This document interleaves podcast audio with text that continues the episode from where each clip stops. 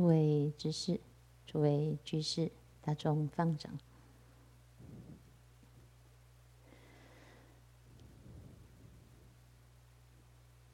我们这个禅期啊，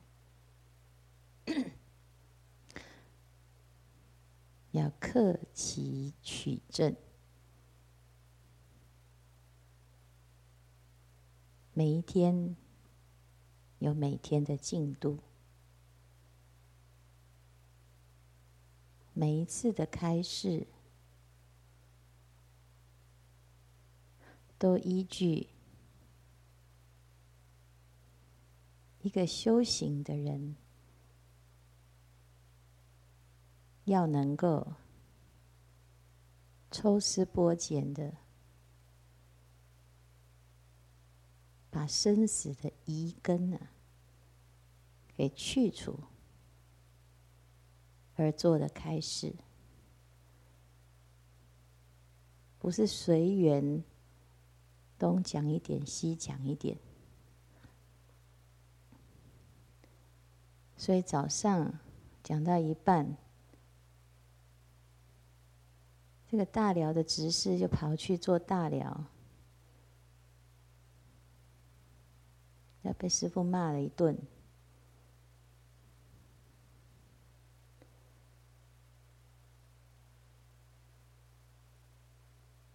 为了那几根菜，中途就离开，就是对自己修行没有尊重，没有重视。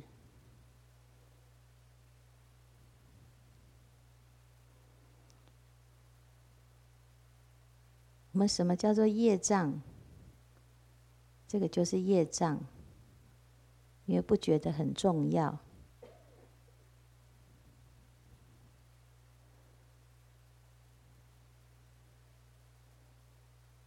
然后要用功了，那就生病；要用功了，就昏沉；要用功了，你看货车就来了，隔壁就给你打打地呀。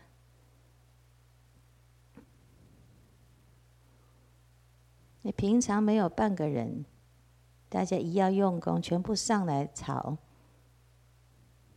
就看你是要用功还是要被干扰。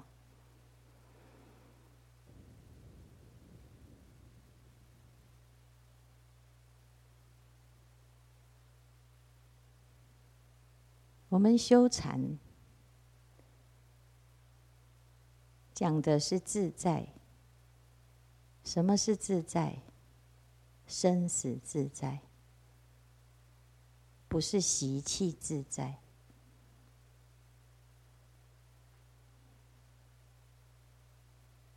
寒山大师七岁的时候，他看到他的叔父死了。前几天还好好的人，现在躺在那边一动不动。他问妈妈：“叔父怎么了？去哪里了？”从此，他对于生死这两个字茫茫然。百思不得其解。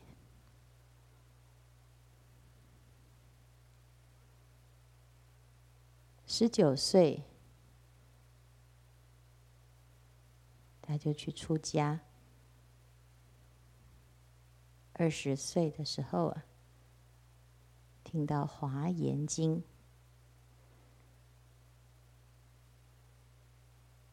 在《华严经》的开示里面。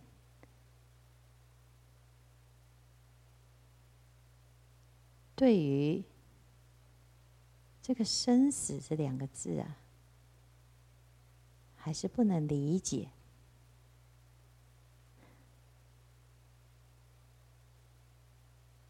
哦，后来他去南京大报恩寺禅修，在禅期期间，他发现那个架房非常的干净，可是他始终没有看到谁在打扫。那过几就过几天呢？哎。怎么变很脏？就问人、啊，才知道那个镜头专门扫厕所那个生病了。他看到那个厕所，他知道这个扫厕所的这个人，他一定不是普通人。然后他去到了这个。疗房去看，哦，原来是一个北方来的和尚，叫做妙峰。因为不适应南方的天气，所以就生病了，生了这个脓疮，身上长脓，啊，叫做妙峰禅师。这妙峰啊。他是一个奇僧，他有五漏的相，鼻孔露出来，唇、嘴巴露出来，嘴唇外露，人家说是龅牙，喉结露出来，眼皮露出来。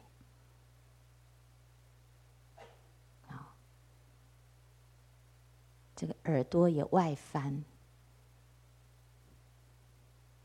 这朱元璋的儿子有一个山阴王，他因为政治上不得志，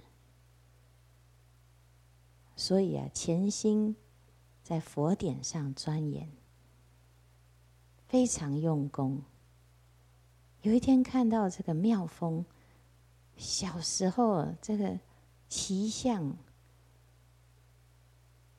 他就跟这个妙峰讲啊，啊，他的父母叫他好好栽培这个孩子，将来必得大器。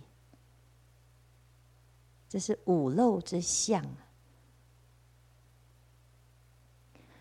这妙峰呢，根性非常高。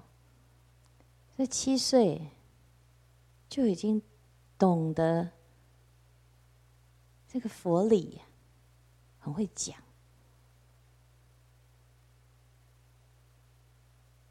可是山阴王啊，就骂他，他说：“你现在才懂那个几几毛，你就在那边讲，赏他呢。”一张臭鞋底，哦，这个鞋底把它抽了一片，送你。啊，你现在啊这么傲慢，那将来不得了。啊，这个妙峰啊拿到了这个，非常的警惕。好，所以呢，他把那个鞋底的那个绳子啊，把它抽出来之后，就绑在自己的嘴巴，从此闭口不谈，非常精进用功，礼佛拜忏，到十七岁。这山阴王啊，就跟他讲：古德修行一定要读《楞严经》，你没有读楞严经，你没有办法了解你的心。好，所以呢，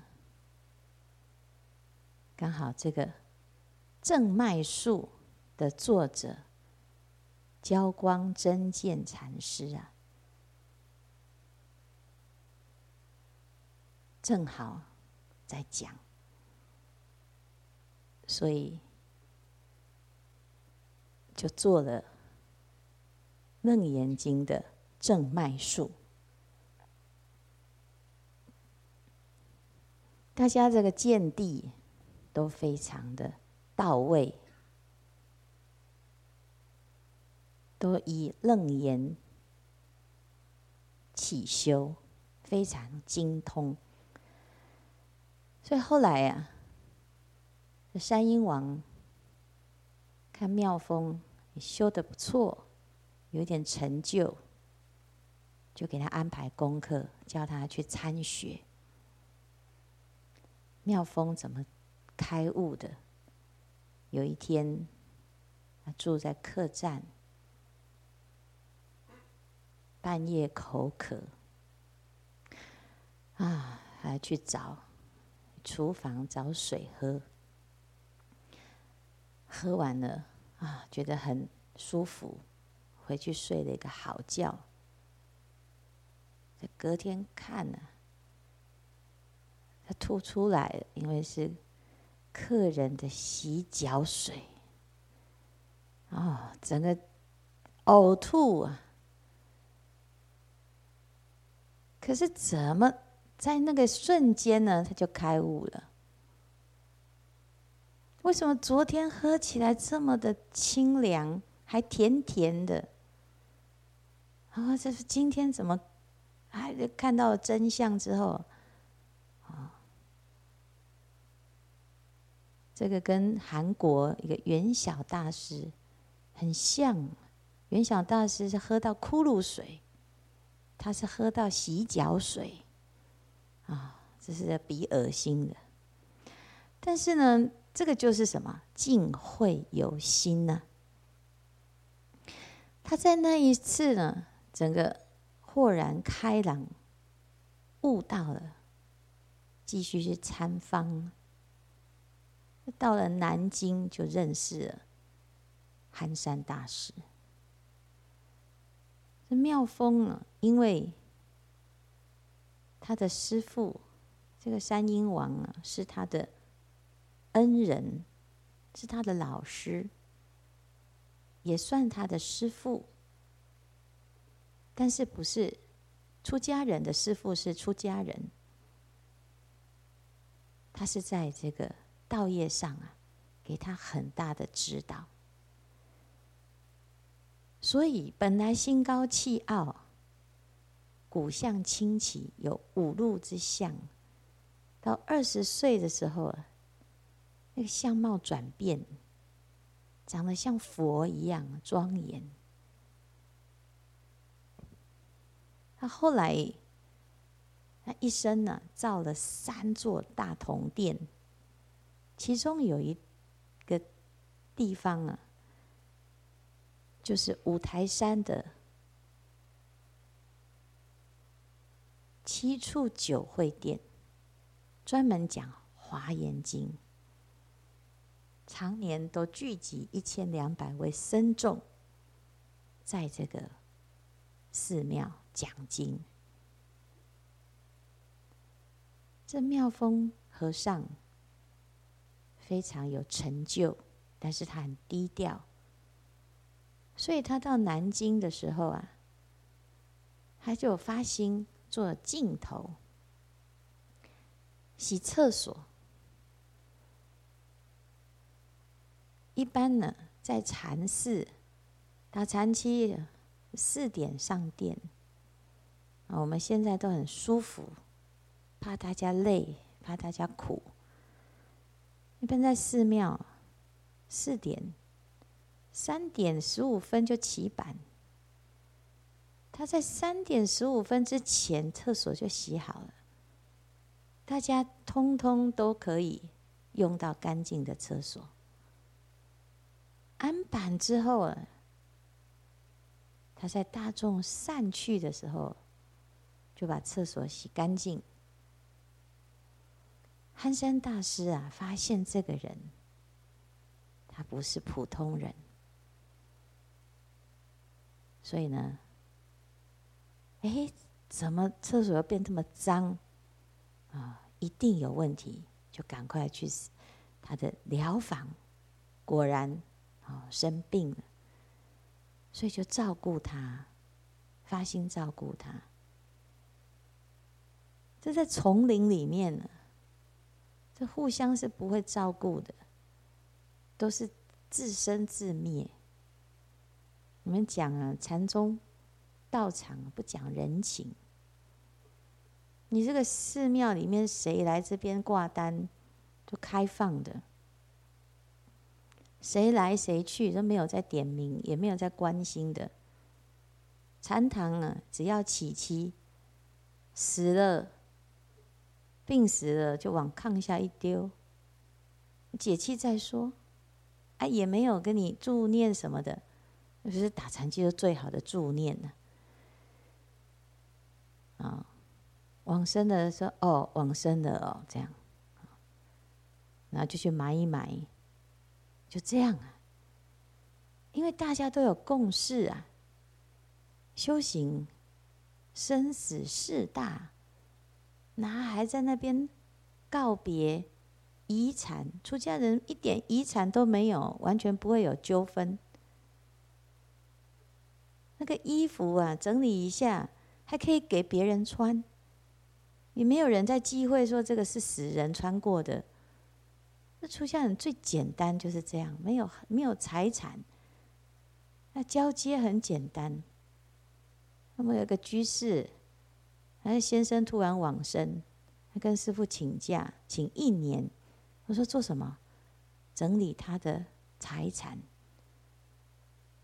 他财产多到这样没有啦，但是因为他分二十几间银行存，他怕银行倒，所以呢，每个银行就几万。啊、哦，实在是，世间人就是这样啊。啊、有另外一个居士啊。二十岁，哦，就对佛法有很深很高的悟境。后来嫁到英国去，没有继续用功，每天就是在 FB 剖他的啊，我今天又煮了什么菜，哦，什么素食的啊，什么面啊，有够可惜的，实在是哈。那到最后就自己吃，然后因为太无聊，所以 po 到 FB 跟大家分享。二十岁就悟到心性的人，啊，二十岁就上电视跟台湾连线报道财经消息的这种天才，啊，那很可惜，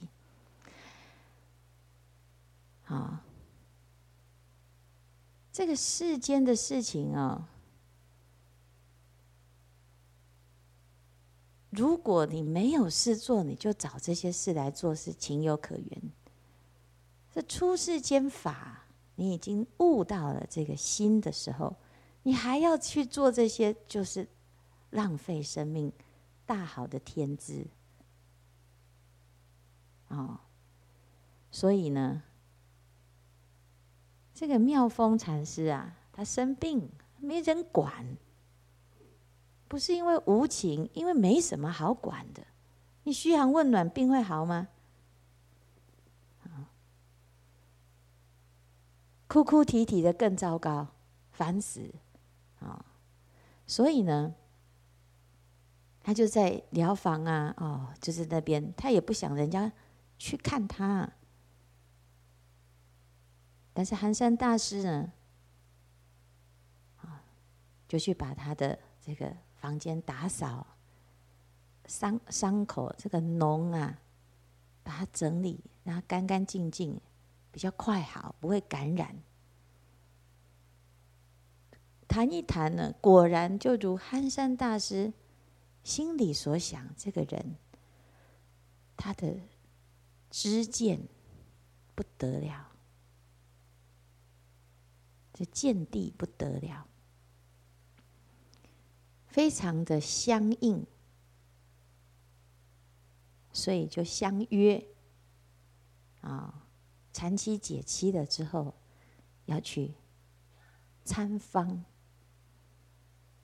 同参道友要去参方，因为志同道合。哎，三天后，人无去呀，人不见了。哎，原来呢，妙峰禅师啊，看苗头不对，落跑了。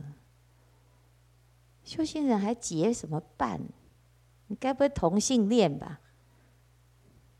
这是有可能的啊。现在很可怕，很多人呢跟你同伴，哎呦，跟你很，投缘啊，相谈甚欢啊，嗯，是啊。所以呢，没那么啰嗦了，打闲岔。会用功的，不用结伴就会用功；不会用功的，他结伴就想攀缘，就不见得。啊，当然他有他的事情，也不一定是这个感情啊，躲着他不是。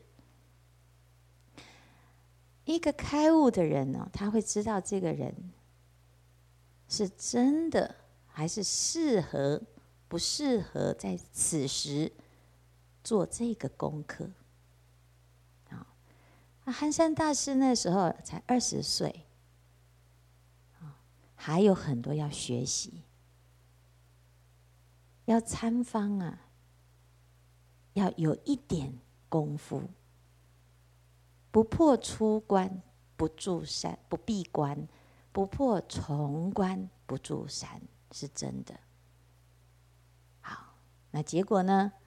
哎，后来呀，九年后，他们又碰面了。是什么因缘呢？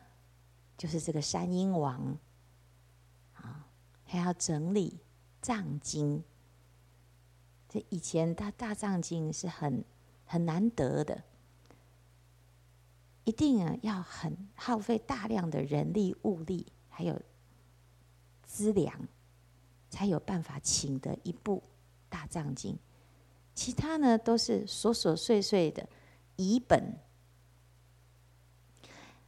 所以呢就找到了几个当时很不错的修行人，集合来整理，整理做什么？因为藏经在抄写的过程会有错字，所以要。对照要校稿啊，结果校稿呢，如果你不懂啊，其实真的是很困难啊。有的人程度不好，要教师傅的稿，嗯，有人很聪明哦，他就去用那个 Google 的翻译器，YouTube 有翻译器，啊，就想说要翻译。问题是机器不懂佛法，他翻不出来。他翻涅盘都把我气死，啊！他听不懂什么叫涅盘啊，什么叫做禅定？各位知识，他说各种知识，所以呢，还有各式各样不懂不懂的时候，你没办法教稿。所以憨山大师呢，他就发心教。造论，深造大师，这也是一个天才。他写《物不迁论》，《物不迁论》在造在校稿的时候啊，他就对于啊这个。有一段呢、啊，叫做“旋风”，旋风俨然而不住，这是什么意思啊？他说：“这个山中呢，有一种旋风，这个风狂风暴雨呀、啊，风这样呼呼叫的时候，其实它没有动。”物不迁论在讲诸法本无去来的这个理，在讲实相的理，不迁。我们讲受想行识的那个行啊，是迁流。迁流是什么？迁流就是无常，就是刹那刹那的生灭的现象，那个叫行。但是真正了解一切万法的真理实相，是不生不灭，是无，是珍藏的，是不迁的，不动的。那憨山大师他就不能理解这一段是什么意思？怎么有可能明明就是动啊？世间就是无常啊，生死就是生死。怎么有一个不生不死？所以他从七岁看到他叔父死，他就不不明白人生到底怎么一回事，生死到底怎么一回事？好，他就继续读啊，这个一念就在那个地方，让他一直没有办法理解，就。在继续读的时候呢，深造啊，举了一个例子，有一个范志，小时候就离开家乡。我们讲少小离开离乡，老大回。等到呢，过了几十年，他回到家乡的时候啊。他的乡民啊，就问他：“你是那一个人吗？你是过去那一个范志吗？”哦，这个范志呢，就说：“是袭人，亦非袭人；非袭人，亦即袭人矣。”就这一句，寒山大师啊，就突然就明白了。诸法本不生，这一句懂了，啊，下一句啊更神奇，江河静住而不流，大江大河都在奔流啊，怎么会不流呢？啊，前面懂了这一句。过去的范志是不是那一个啊？你是那一个吗？是，像又不是。你说不是，其实又是。啊，乡音未改，鬓毛衰呀。我们相貌改了，可是那一个是吗？你是啊，你是那一个啊。从生到死，有无数的生灭已经改头换面的，但是你的那一念心呢？有没有生灭？没有生灭，你懂吗？哦，好像有一点点了解，有一点点懂。楞严经再读下去啊，你就会开始真的明白这个东西啊，这个到底是什么？这个心的本体，这个万法的实相。好，那憨山大师呢？就在什么时候在悟到第二句呢？啊、这个开悟啊，就一连串，他去上厕所，上厕所撒尿的时候，他悟到江河静住而不流啊，啊，上厕所要注意哈。哇，他整个 就豁然开朗。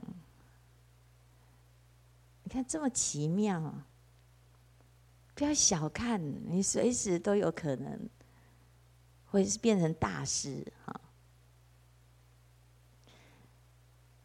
然后呢，他就悟到了之后呢，他说啊，写了一首诗啊，死生昼夜。水流花谢，今日乃知鼻孔向下。谁的鼻孔不是向下的啊？但是呢，他明白了，他悟到了这一句啊：“死生昼夜，水流花谢。”这个生死的事情啊，在无常当中，他体悟到了真常之理。他了解为什么他的叔父的这个死，造成他这么大的冲击，解开了他的疑惑，对生死的疑惑。隔天呢，这个妙峰啊，看到他写的这首诗。非常的惊讶，他说：“师兄，你昨天发生什么事？”啊，他说：“啊，昨天夜里，我看到两头泥牛，泥牛啊，泥做的牛啊，在打斗，打着打着。”沉到江里面去，不见了。然后他就在讲，两只泥牛打斗，沉入江水，沉没不见了，融化了，没了。好，妙峰呢，就跟他说啊，恭喜你有住山的本钱了。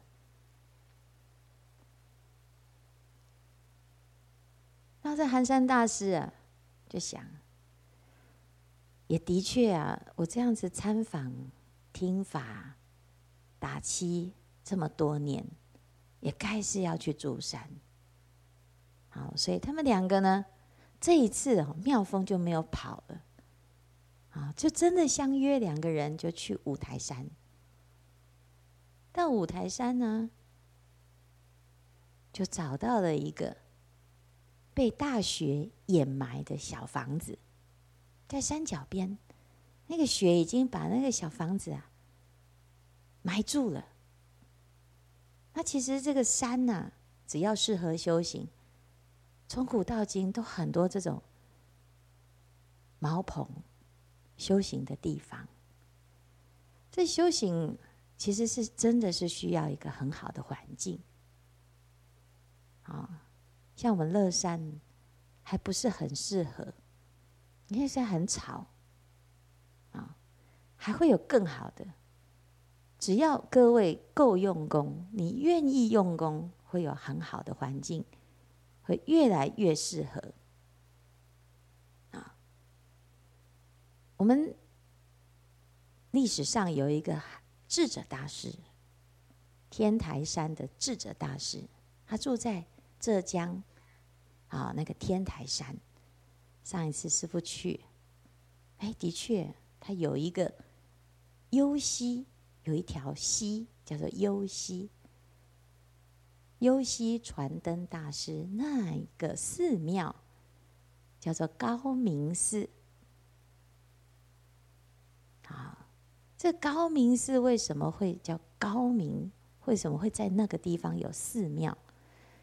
所以有一次，智者大师啊，他在讲经，他在讲这个《净明经》。《净明经》就是《维摩诘经》，讲的讲着讲着，突然一阵怪风，就把他的《净明经》给卷走了。这其中一页就吹吹走了，他就一直追啊，这不讲经的就去追那个经啊。哎，怎么追追追，就一直追追追，追的五里，追的五里远。追追追，哎，那个金金卷啊，就落在那个高明寺那个位置。那时候是一片山，一条溪。这智者大师啊，就追追追追到那里，哎，哦，这里很适合修行哈、然后来看了一下，哎，这个地方啊，这是山神把他引导到那里，让他在那个地方用功。后来呀、智者大师就在那里建了寺庙，叫高明寺。好，在那里呢，很适合修耳根圆通，修楞严经的耳根圆通章，连那个溪水。潺潺的溪水，然后后来这个明朝他的弟子就住在那个地方复兴那个寺庙，叫优溪传灯大师。但是他不是听溪水，他是听松声，松涛啊，松树，松树很多。晚上这个松树的声音，呼呼呼呼，啊，他就悟到了《楞严经》里面耳根圆通章的道道理啊，所以他写下了这一段。那我们讲啊。这个一个地方哦，它就是会有一个很适合修行的一个环境，所以智者大师啊，啊，他的这个天台山就是闭关非常的好，讲经也很好，很适合修行。那这个刚刚讲憨山大师啊，他们去五台山。哦，就找到这个小房子，就把这个小房子整理起来。整理起来之后，妙峰啊，他很有智慧。他说：“这个房子你适合住，我另寻他处。”啊，你说一般婆婆妈妈就说：“啊，我们不是说好要一起住吗？”嗯，是不是？无聊啊，那他就住下来了。他们的附近啊，住的不远啊。那一段时间呢，这妙峰就会去看一下寒山大师现在修的怎么样。哎住下来之后了啊，开始好吵啊。我们说住山有这么简单吗？啊住山呢？你看我们这几天呢，你有没有发现不宁静啊？那个风呼，哈，这个旋风来了哈，旋风啊，从山谷下卷上来呀，你都觉得那个房子快被吹走了。我们住这个铁皮屋啊，也是很危险的啊。可吹上来的时候呢，呼呼叫。然后再来呢，啊，五台山呢常年积水积雪，那个雪融了之后啊，啊，吵得不得了。有时候还会突然融的轰隆一声，啊，那个雪崩啊。所以呢，一下子这个山里面的风声，一下子就是。哦，这个雪的这个声音，啊，雪崩的声音。所以憨山大师说要闭关呢，其实闭得很不安宁。啊，妙峰问他：“你住的怎么样啊？”啊，实在很吵，用不了功。啊，妙峰就骂他：“不会用功就说很吵啊，不会用功就说很吵啊，是真的。”他说啊，你要好好的用《楞严经》的耳根圆通，《楞严经》的耳根圆通，他讲这个古德啊，怎么修？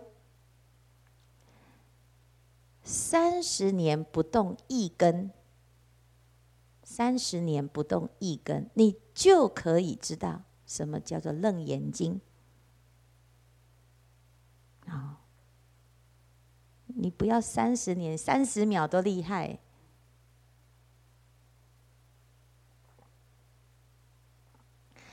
这个是古德修行的入处，所以我们要来讲耳根圆通。耳根圆通依根起修，耳根。那是哪一根？那个其实就是一根。一根耳根是什么？它就是第七识。你不动第七识，你才有办法相应耳根。耳根圆通，这个根呢？啊，如果你前面呢、啊，在还没有来打禅期，啊，师父要求大众要听耳根啊，要听楞严经。有的人很乖啊，啊，哎，七个小时就把它听完了啊，很好。就听一个大概，你不会那么生疏。那有人呢，听得很痛苦，啊，听法听得很痛苦，那你来打禅机一定也很痛苦，因为我们整个禅修的根本就是，就是这个法，他在教我们怎么样能够成到正果，那不是开玩笑，不是听开心的，啊，所以呢，他讲到这个不动一根三十年哦。啊，接下来他就在讲，他修了之后呢，开始身心产生的变化。那个变化其实不是没声音的，是他的心啊，开始有一个用功的入手处。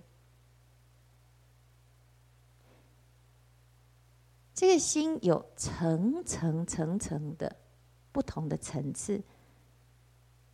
意识心是很粗的。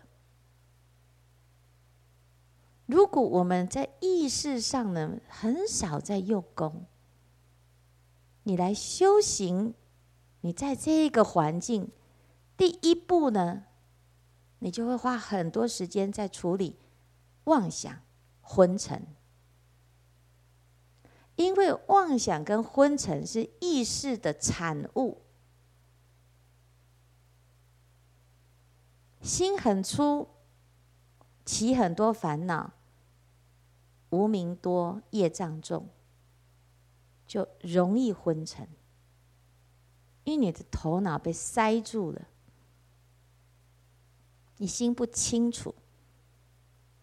好，所以有的人呢，有一种障碍，说：“师傅，你声音好好听。”嗯，我说是很好听，然后就是睡着了，对不对？嗯。因为他听法呢，就开始啊、就陷入那个昏沉。音声有一种频率，那个频率呢，啊，会跟我们的某一些相应，产生共鸣。所以，如果我们不能够顺着那个频率，啊，以前有一个道长啊来听课。他说他听课，他都搭频，我听不懂他讲什么。原来呢，他就是照着那个频率，他就跟着那个频率就进去。所以他诵《华严经》啊，他说都是跟着师傅的声音搭平进去的。他一天可以送十卷。我说哦，怎么送的？他说：“师傅，你带我送的。”我说：“我哪有带你送？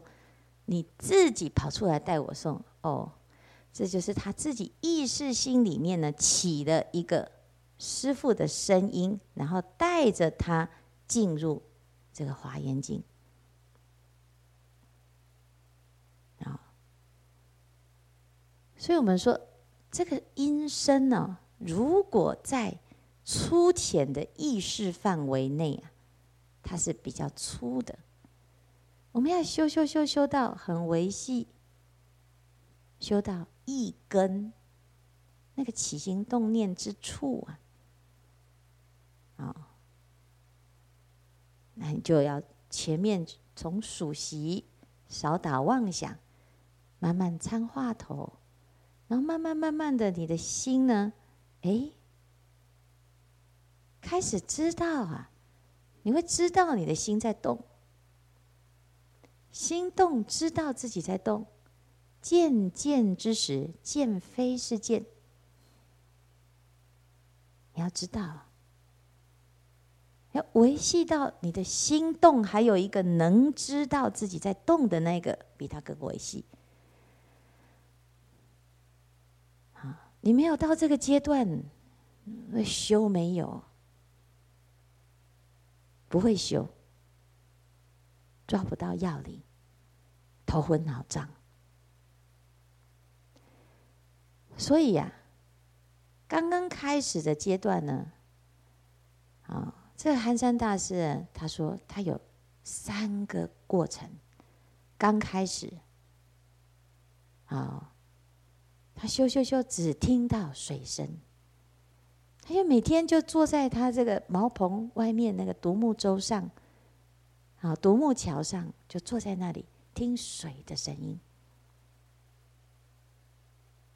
刚开始的阶段呢，他修到只听到水声，没有其他声音，然后借由这个水声，啊，反闻文字性。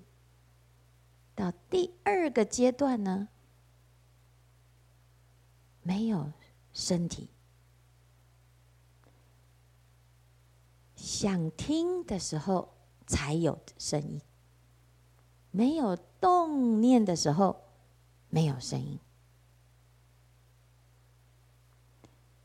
不是那个水枯了，是他的心不圆了。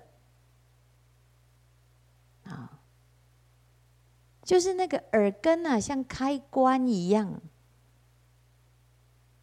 啊但是这还不是哦。经过了半年呐、啊，经过了半年，他有一天在惊醒的时候，就整个身心跟大地融为一体啊。所以呀、啊。他就真的完全明白什么叫做虚空粉碎啊，大地平成。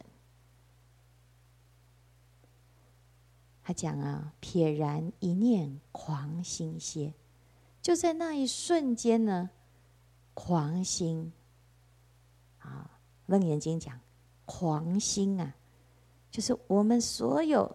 所有层次的心，通通都叫狂心，歇下来了。啊，好，那么耳根圆通到底是怎么修会到这样子的境界？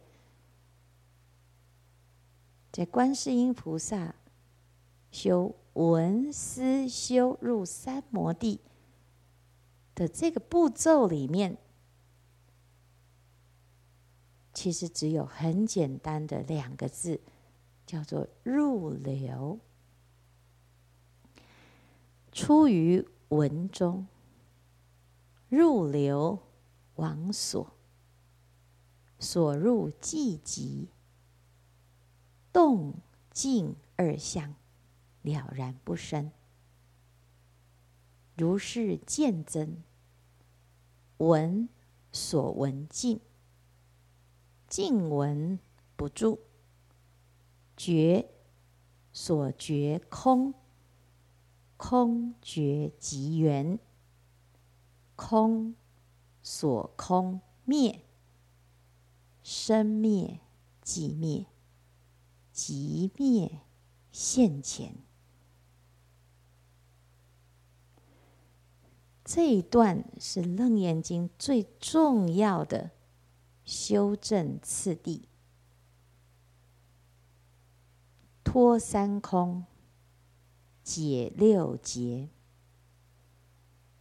但是你用意识去理解它，你用文字去分析它，不如实修，你就明白。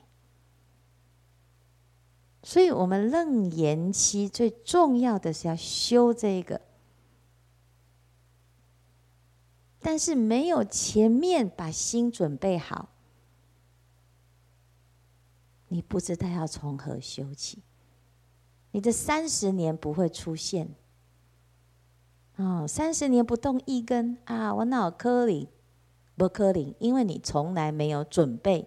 三十年后你要开悟，你没有准备，你没有期待。所以三十年后的各位，你还是在流浪生死。但是如果有那么一个人，我试试看，我找到入处，你就这样练三十年，三十年后能够开悟，非常的值得，很短呢。我们累生累劫的修行，三十年就可以解解决耶！哎呀，所以修行是最划算的，不修行是最傻的啊！这个开始的方便呢是什么？开始就是出于闻中，初初开始。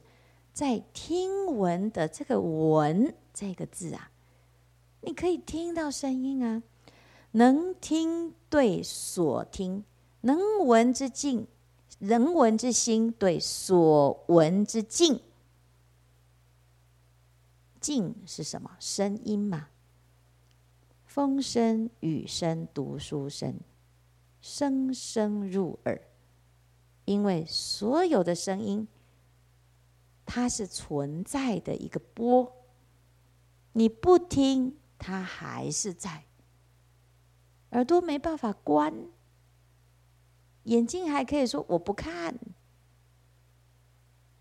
耳朵呢，四面八方的声音都在，但是你可以选择听还是不听。所以你会发现呢，有的人他很喜欢安静。当你喜欢安静，你就受不了任何声音。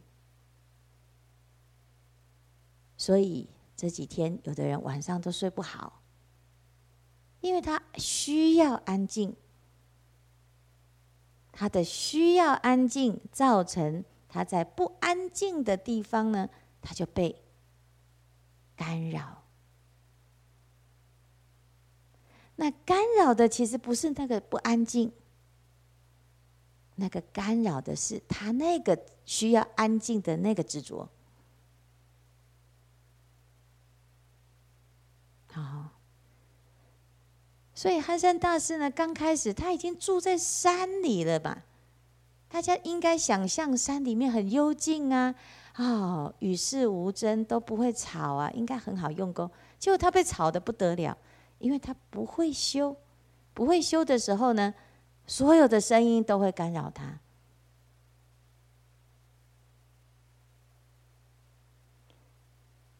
声音是一种波，有声音会干扰，还有一种，整个世界寂静无声。也是一种干扰，因为你会很害怕发生什么事，我是不是聋了？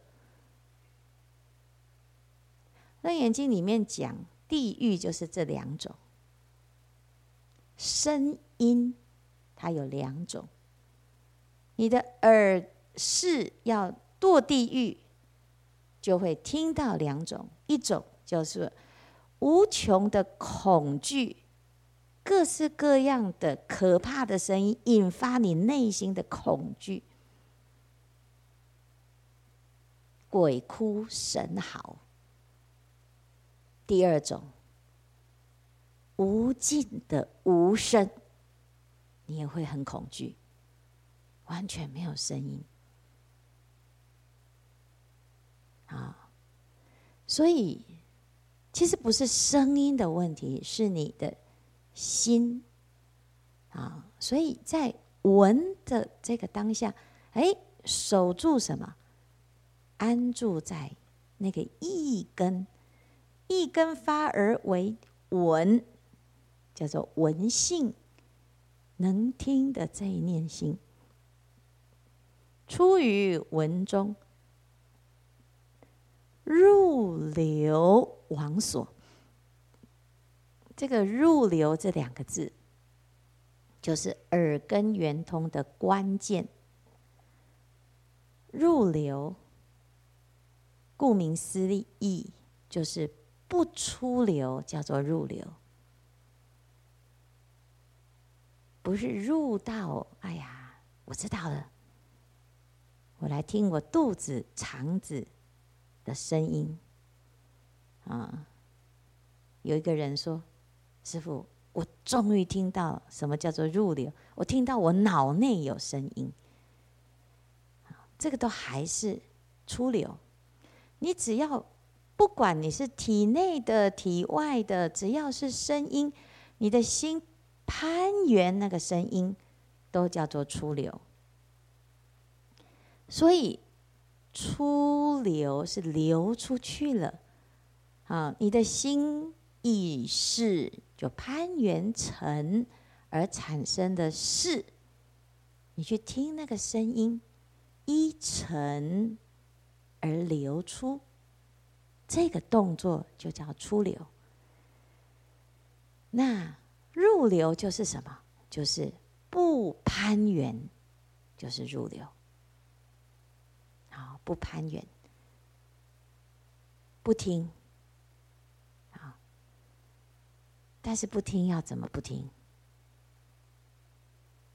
啊，你看我们有时候啊，这个妈妈很唠叨啊，老板很唠叨啊。你会你会发现呢，当你不听的时候是可以不听，有没有？好，你就做什么？你就我们有一个居士啊，他每天就要跟他儿子讲话，哦，可是他很忙，他有很多很多事情要做，又要联络电话，要做中介，又很多的。事业，可是他又觉得他要做好妈妈，所以他每天呢，孩子在家，他一定回去煮饭给他的孩子吃哈。那一边煮的时候，一边就跟他孩子聊天。可是其实他的心啊，一直在想他等一下要做什么，等一下要做什么。所以他的孩子呢，跟他说什么，他都回答哦，很好啊，好棒哦，真好。哦，他就一直跟他回答，就要假装自己是好妈妈。有一天，他的儿子啊，发现他妈妈可能在敷衍他，因为不管讲什么，答案好像都一样，所以呢，就是妈妈，我今天在学校杀人了，我老师吼罚我站，很好啊，乖儿子就是这么棒哈。你到底有没有在听？哦，很好啊，什么？是不是？我们有在听啊，但是没有听进去，有听没有到啊？当我们很专注眼前的时候，耳边的声音其实你听不太到。所以你现在在听师傅说话，其实还有什么鸟声啊、风声，那个都不会干扰你。可是当你现在要静下来，哎，原来在禅堂好多声音呐。禅堂的声音不止这个哦，然后你很静的时候，你也知道坚香来了，哎，走路就听到啦，哦，门打开啦。当你静下来不听任何声音的时候，所有的声音都会出现。当你只想听某一种声音的时候，所有的东声音都消失。所以，是不是有一个开关？有。那个开关就是你自己要不要听那个念头。所以当我要听的时候呢，那个心就会跑到那个层，这个动作叫做出流。所以你可以选择，我现在不去听任何声音，要收。可是你需要一个方便。所以，为什么古德他会在水边先借由一个方便来训练自己那个开关？所以刚刚讲寒山大师，他坐在这个独木桥，他做什么？他每天先聚焦，先聚焦，聚焦在他只听到水声。啊，在水边啊。就它就一停一直不会停。溪水声它是有频率的，它这样子听听听听听，听到最后呢，其他声音都没有了，只剩下水声。这个时候，这个阶段还只是像我们数息一样，用十个念头先摒除掉其他的杂念，先专注聚焦，还在出流，只是出流在某。一个境，以水声为所缘境，还不是在修耳根圆通，所以它是一个方便，先让我们专心。好，那么老和尚在教我们耳根圆通的时候，他知道我们很难找得到水啦，所以呢，他就教我们听闹钟的声音，时钟，哒哒哒。哎，时钟比较容易找得到，啊，你就会听到那个声音，哒哒哒。好，当你专心的只剩下时钟的声音，啊，那我们专心的只剩下，哎，一个水的声音，好，那这个时候呢，你的心就很专注，很专注，没有其他的声音，这时候。把心往内收，不要听那个时钟的声音，不要听水的声音，往内收。能闻之心，内收。内收是什么？就不动，不听。好，这个时候叫做入流。你不要说往内收，就又去想。哦，那个耳朵要翻过来，然后要怎么？你这是不是？那时候很简单，就是不去听它，不听。这个跟平常我们没有聚焦的时候的不听不太一样。平常要不听，你很散，心是散的。现在是聚焦在只听到一个声音之后又不听，好，他就会感觉你比较抓得到。好，比较抓得到。所以入流之后呢，它会往所。这时候，这个所所有的境啊，叫做所，它就有等于没有了。有等于没有。而美国有有一个居士，他是有一段时间他修耳根圆通。好。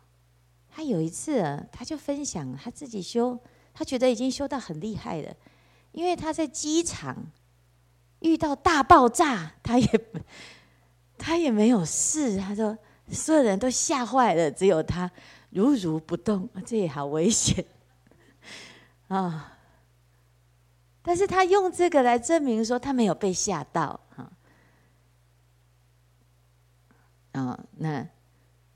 哎，的确也是啊，就是这个时候呢，你多大的声音都不会干扰你，但是你不是就聋了，要不然观世音菩萨就完蛋了，他是一个聋子啊啊！所以入流往所的那个往所啊，不是你就没有了，是你还是知道有，但是你已经可以选择不听，不随着这个声音去起念。什么声音？我们以前就听到一个声音，听啊几个声都几个音都出来啊，有没有？啊，这个声音走过来啊，师父要来了，有没有？那个念头就一直一直绕，一直绕，啊，这个鸟飞过去，就就就就就啊，这麻雀还是什么老鹰哈？我们不懂鸟的人不会有这种烦恼哈，很懂鸟的很讨厌。他听到那个一点点，他哦，你看，你看，那个专家就是这样。他听一个他熟悉的声音，他就开始啊、会有分辨。我们到中午的时候要吃饭呢、你闻到那个菜哦，茴香啊、哦，有没有？所以你去听、去闻、去攀援那个境，很明显的，你后面会有东西，有故事出来，有名词。有意识，有颜色，啊，有相关的一连串的想，就出来，那个就是有在听，啊，攀援的。你不听的时候，就是哦，到此为止，你知道，但是没有继续的。好，不是你不听，你可以选择你要不要继续理理他。你要继续理，有时候呢，你总是要判断呢，啊，人家一直说，哎，有人在吗？有人在吗？那你就是怎样？哦，我知道，不要执着。啊，这样，这个这个就就啊爆炸了。他说：“哦，没有关系，一切凡所有相，皆是虚妄。”啊，啊，这也是有人这么，就是已经傻掉了哈。就是你知道，但是你不被干扰，叫做王所。所以晚上睡觉很好用啊。哦，鼾声如雷呀，啊，然后你听到了哦，鼾声，继续睡你的。到这个时候你就厉害，但是我们没有功夫呢，哦，那个师兄实在，哦，下次我一定啊要送他两个塞子，其实是要塞自己的耳朵啊，啊、那或者是我就很烦呐、啊，他实在是太吵了，我就去推他，啊、那我们整个晚上就很忙了。因为你同僚的很多嘛，你要推谁？你每个都要一直珍惜这样哦，就很困难哦。所以睡不着的人最辛苦，但是睡不着人最有福报。你就修，要么就修属息，要么就修耳根圆通。一个是渐修，一个是顿悟，啊。好，那。入流之后呢，他就王所。接下来就是开始了，他会解开六个六个结啊，如是见真啊，所入寂极，动静二相了然不生。这时候解的是动跟静，动静是相对的。有静才有动，有动才有静。但是这两个相如果没有相对，其实了无动静可言。这就是为什么憨山大师他会他会悟到诸法本不生，无来无去，生死是一个相对的，有生就有死。但是他悟到什么？他悟到有生死吗？不生不死。所以这时候。啊，他就会悟到旋风俨然而常静，江河静住而不留。因为他已经超越这个动静之相。好，声音是这样，有声音，闻性也在；没声音，闻性也在。这个闻性没有生灭，所以我们在跑香听到声音的时候，声音升起，你能闻；声音灭的，你也能闻，你也能听，因为你闻性没有起灭。好，所入寂极，你的这个。入到哪里？入到极灭极静的这一个心，这时候动静二相了然不生。接下来就如是见真，就继续用功啊！你掌握到这个要领，继续用功，能闻的这念心，继续不要动，不留。继续收收收收收，好，能闻所闻尽，能所一如，尽闻不住，就连根连能闻，能闻还是在耳朵啊，耳朵还是一个根的分支啊，心分在听，叫做耳根呐；心分到看，叫做眼根呐。一分为六，现在六归一，所以能闻所闻尽，尽闻不住，剩下一个觉，不住在六根，剩下一个觉，觉所觉空，能觉所觉也要不不执着，也要不住。这时候，空就剩下一个空，空觉即圆啊。这个能觉所觉还是一个觉啊，好，然后呢，剩下一个空，这个空呢，还有能空所空啊，能空所空也灭，剩下一个灭。还有能灭所灭，就是生灭嘛。灭是相对于生，所以你不能够还继续，还是在这个能所相对，有生有灭，它就生灭寂灭，即灭现前。所以一层一层一层一层一层的从。我空到法空，连空都空，叫做空空。这时候呢，三空不住，心自出，即灭现前。这是观世音菩萨的圆通境界。这时候你才会知道什么叫做。观世音菩萨因以何身得度极限何身？因为他开始依着这个体而起大用，千百亿化身啊！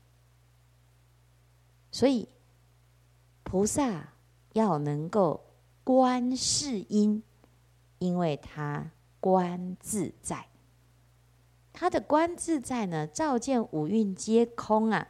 它有这个六个层次，这六个层次呢，从闻起修，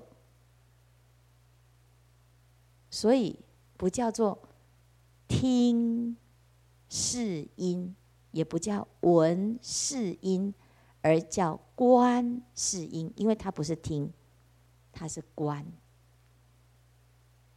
那个“观”这个字，它不是用耳朵听。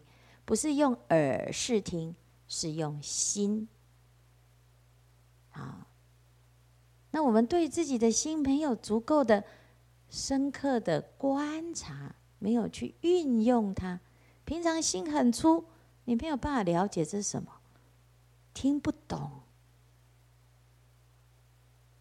啊，所以啊，这个修行的这个过程，就是渐渐的由粗而细。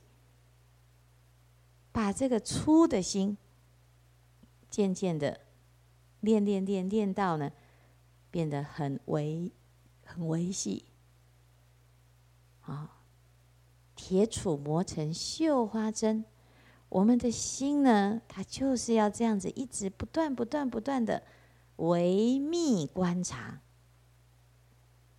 那自然而然呢、你在那个很微细的烦恼要现前，你就可以停止。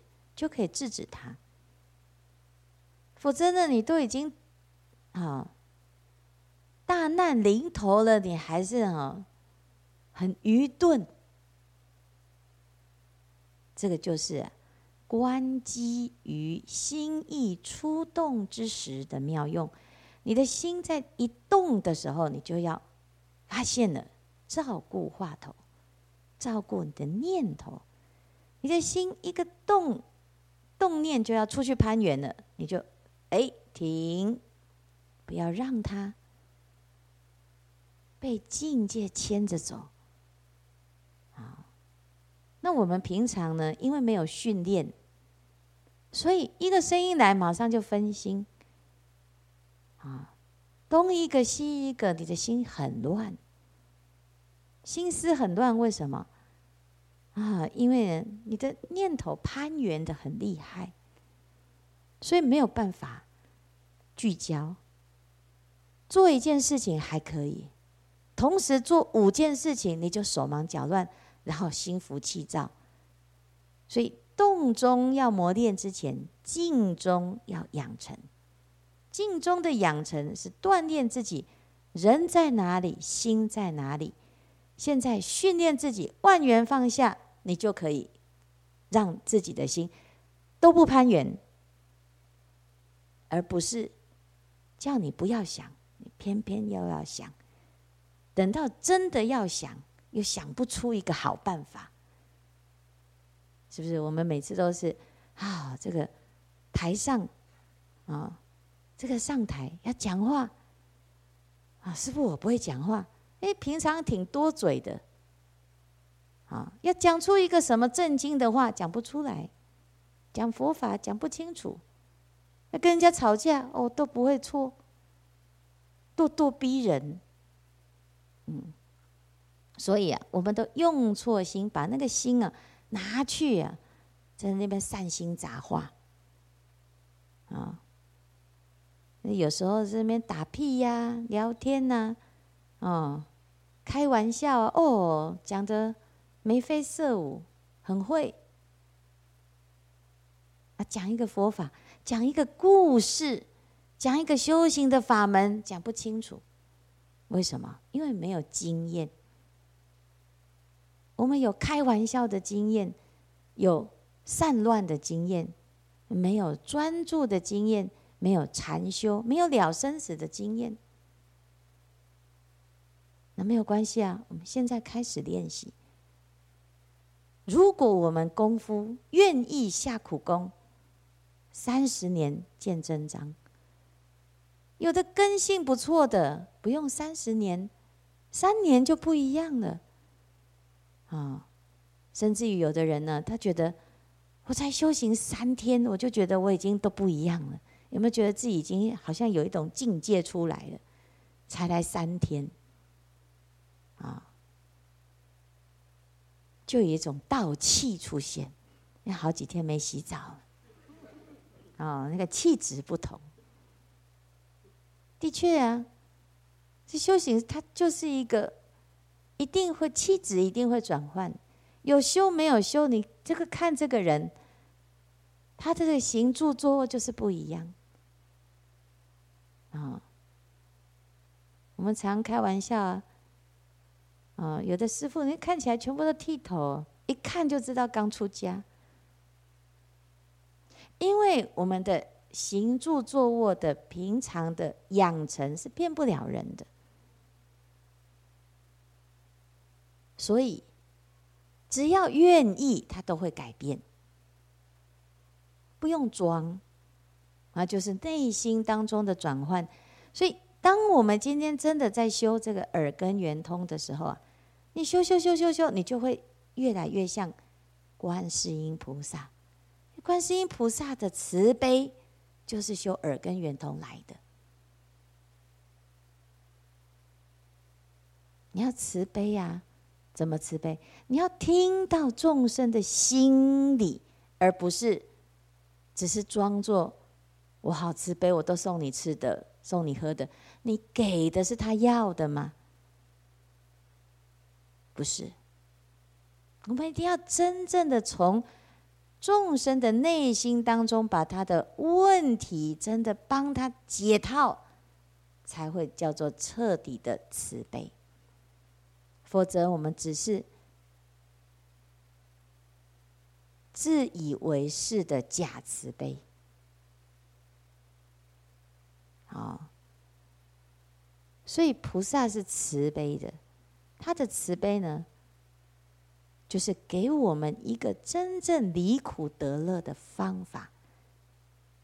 这在《楞严经》里面呢，观世音菩萨把这个次第讲得非常的详细，而且它是可做的、可修的。那也希望大众呢，我们用这个方法。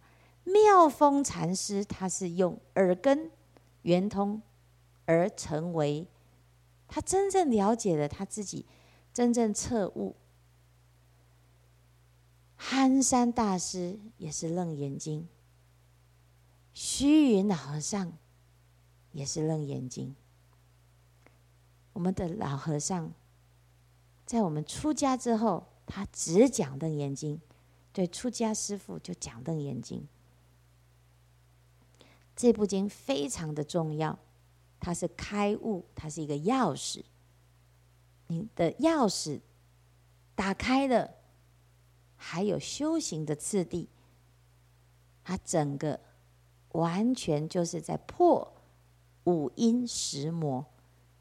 所以憨山大师呢，他在解这个《楞严经》的时候，他把整部《楞严经》用五阴来做层次，他其实就是在破五阴，破这个我啊，好。然后到最后，可以真正的圆满圆顿成就自己这个菩提妙明真心。好，那我们现在呢，就开始。你可以修数息，可以修观息，可以修参话头，你也可以修耳根圆通，这些法门都不会冲突，都可以练习。好，在练习的时候呢，我们自己呀、啊，慢慢慢慢的先熟悉，然后把这个方法呢熟悉啊，啊不会没有关系，我们就先修会的，会的之后呢，啊明天后天我们还有两天，好可以再进一步再做一个详细一点的阐述。那这个。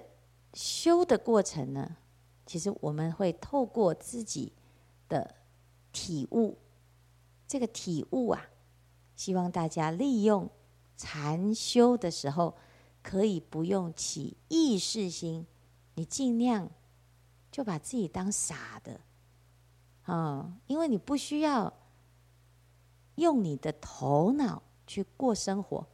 你在外面，在社会上，你不得不要用头脑，你要去勾心斗角，你必须要聪明。但是你来到佛门，先做几天的傻子，试试看，然后让自己可以完全不需要有任何的戒备，就是跟自己的心独处，跟自己的心可以做调整。好。那有任何这个行住坐卧，虽然我们领了执事，执事差不多就好，好，因为我们也都在打七，啊，真的那个饭真的煮不出来就算了啦，就打二七。我相信大家呢也不敢怎么样，啊，没有那么严重，不要要求一定要好。为了什么执事，然后牺牲啊？所以这个是大家自己要互相互念啊！不要在这个时候这么重要的时候，我们又为了啊行菩萨道，又把好自己的修行啊，又放到旁边啊！不要有这种什么那个。没有关系，我牺牲小我，完成大我。哦，不要有这种情，这种什么悲情了啊，啊！实在是，哦，所以呢，这是这时候不是悲情的问题，是自己要不要真的赶快在道业上自己修到一个什么境界？唯有自己真正的明白，自己真正的开悟了。你才能够很好的行菩萨道，否则就是瞎忙。啊，所以希望大家呢要把握难得剩下来的时间，时间不多，要好好的用功。那我们《楞严经》有一句话非常重要：“狂心顿歇，歇即菩提。”希望大家呢，一定要牢牢记住，我们的心在打妄想的时候，就念一下“狂心顿歇，歇即菩提”这一句话很好用，就好像定心丸一样，念一念，你的心就静下来了。好，我们继续用功，“狂心顿歇，歇即菩提”。